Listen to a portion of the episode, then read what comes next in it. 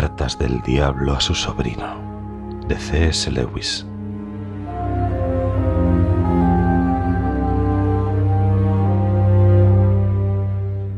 Mi querido orugario.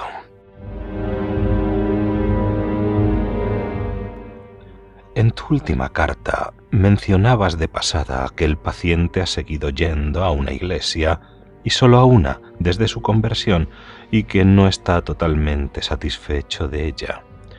¿Puedo preguntarte qué es lo que haces? ¿Por qué no tengo ya un informe sobre las causas de su fidelidad a la iglesia parroquial? ¿Te das cuenta de que a menos que sea por indiferencia, esto es muy malo? Sin duda sabes que si a un hombre no se le puede curar de la manía de ir a la iglesia, lo mejor que se puede hacer es enviarle a recorrer todo el barrio en busca de la iglesia que le va, hasta que se convierta en un catador de iglesias. Las razones de esto son obvias. En primer lugar, la organización parroquial siempre debe ser atacada, porque al ser una unidad de lugar y no de gustos, agrupa a personas de diferentes clases y psicologías en el tipo de unión que el enemigo desea. El principio de la congregación, en cambio, hace de cada iglesia una especie de club y finalmente, si todo va bien, un grupúsculo o facción. En segundo lugar, la búsqueda de una iglesia conveniente hace del hombre un crítico cuando el enemigo quiere que sea un discípulo. Lo que él quiere del laico en la Iglesia es una actitud que puede de hecho ser crítica en tanto que puede rechazar lo que sea falso o inútil, pero que es totalmente acrítica en tanto que no valora, no pierde el tiempo en pensar en lo que rechaza, sino que se abre en humilde y muda receptividad a cualquier alimento que se le dé. Fíjate lo rastrero antiespiritual e incorregiblemente vulgar que es el enemigo. Esta actitud, sobre todo durante los sermones, da lugar a una disposición extremadamente hostil a toda nuestra política, en que los tópicos calan realmente en el alma humana.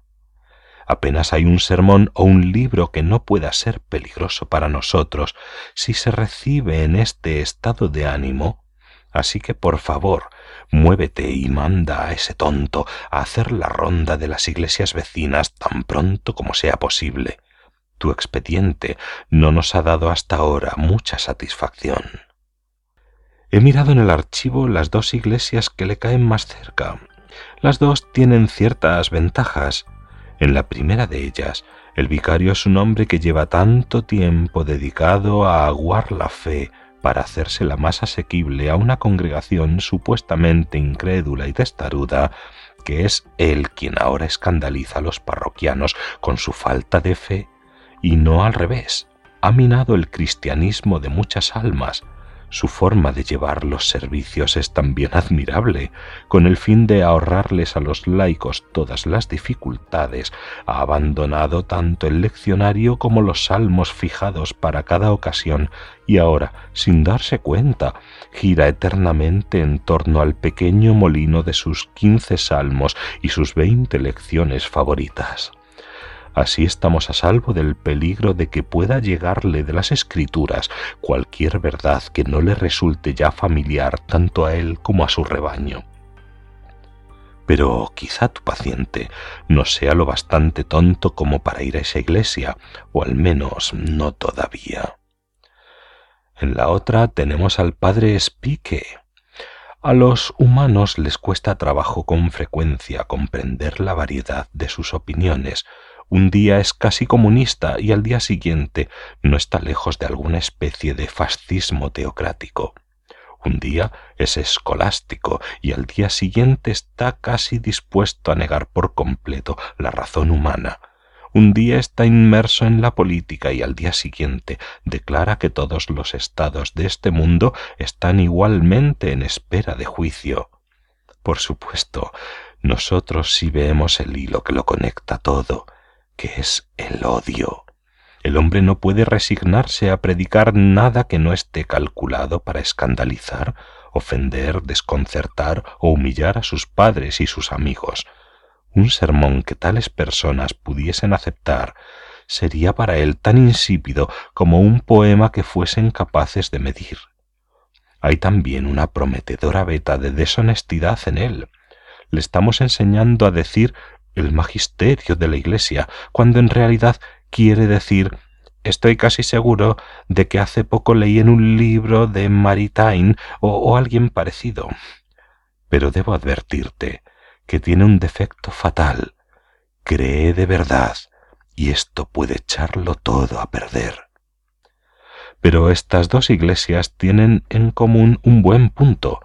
Ambas son iglesias de partido. Creo que ya te he advertido antes, si no se puede mantener a tu paciente apartado de la iglesia, al menos debiera estar violentamente implicado en algún partido dentro de ella. No me refiero a verdaderas cuestiones doctrinales. Con respecto a estas, cuanto más tibio sea, mejor y no son las doctrinas en lo que nos basamos principalmente para producir divisiones. Lo realmente divertido es hacer que se odien aquellos que dicen misa y los que dicen santa comunión, cuando ninguno de los dos bandos podría decir qué diferencia hay entre las doctrinas de Hooker y de Tomás de Aquino, por ejemplo, de ninguna forma que no hiciese agua a los cinco minutos todo lo realmente indiferente. Cirios, vestimenta, qué sé yo. Es una excelente base para nuestras actividades. Hemos hecho que los hombres olviden por completo lo que aquel individuo apestoso, Pablo, solía enseñar acerca de las comidas y otras cosas sin importancia. Es decir, que el humano sin escrúpulos debiera ceder siempre ante el humano escrupuloso uno creía que no podía dejar de percatarse de su aplicación de estas cuestiones. Uno esperaría ver al bajo eclesiástico arrodillándose y santiguándose, no fuese que la conciencia débil de su hermano alto se viese empujada a la irreverencia y al alto absteniéndose de tales ejercicios, no fuese a empujar a la idolatría a su hermano bajo. Y así habría sido, de no ser por nuestra incesante labor, sin ella la variedad de usos dentro de la Iglesia de Inglaterra podría haberse convertido en un semillero de caridad y de humildad.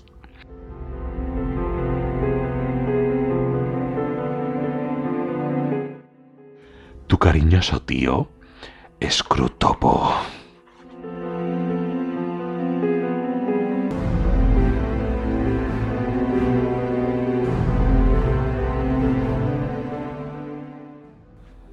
Cartas del Diablo a su sobrino, de C.S. Lewis.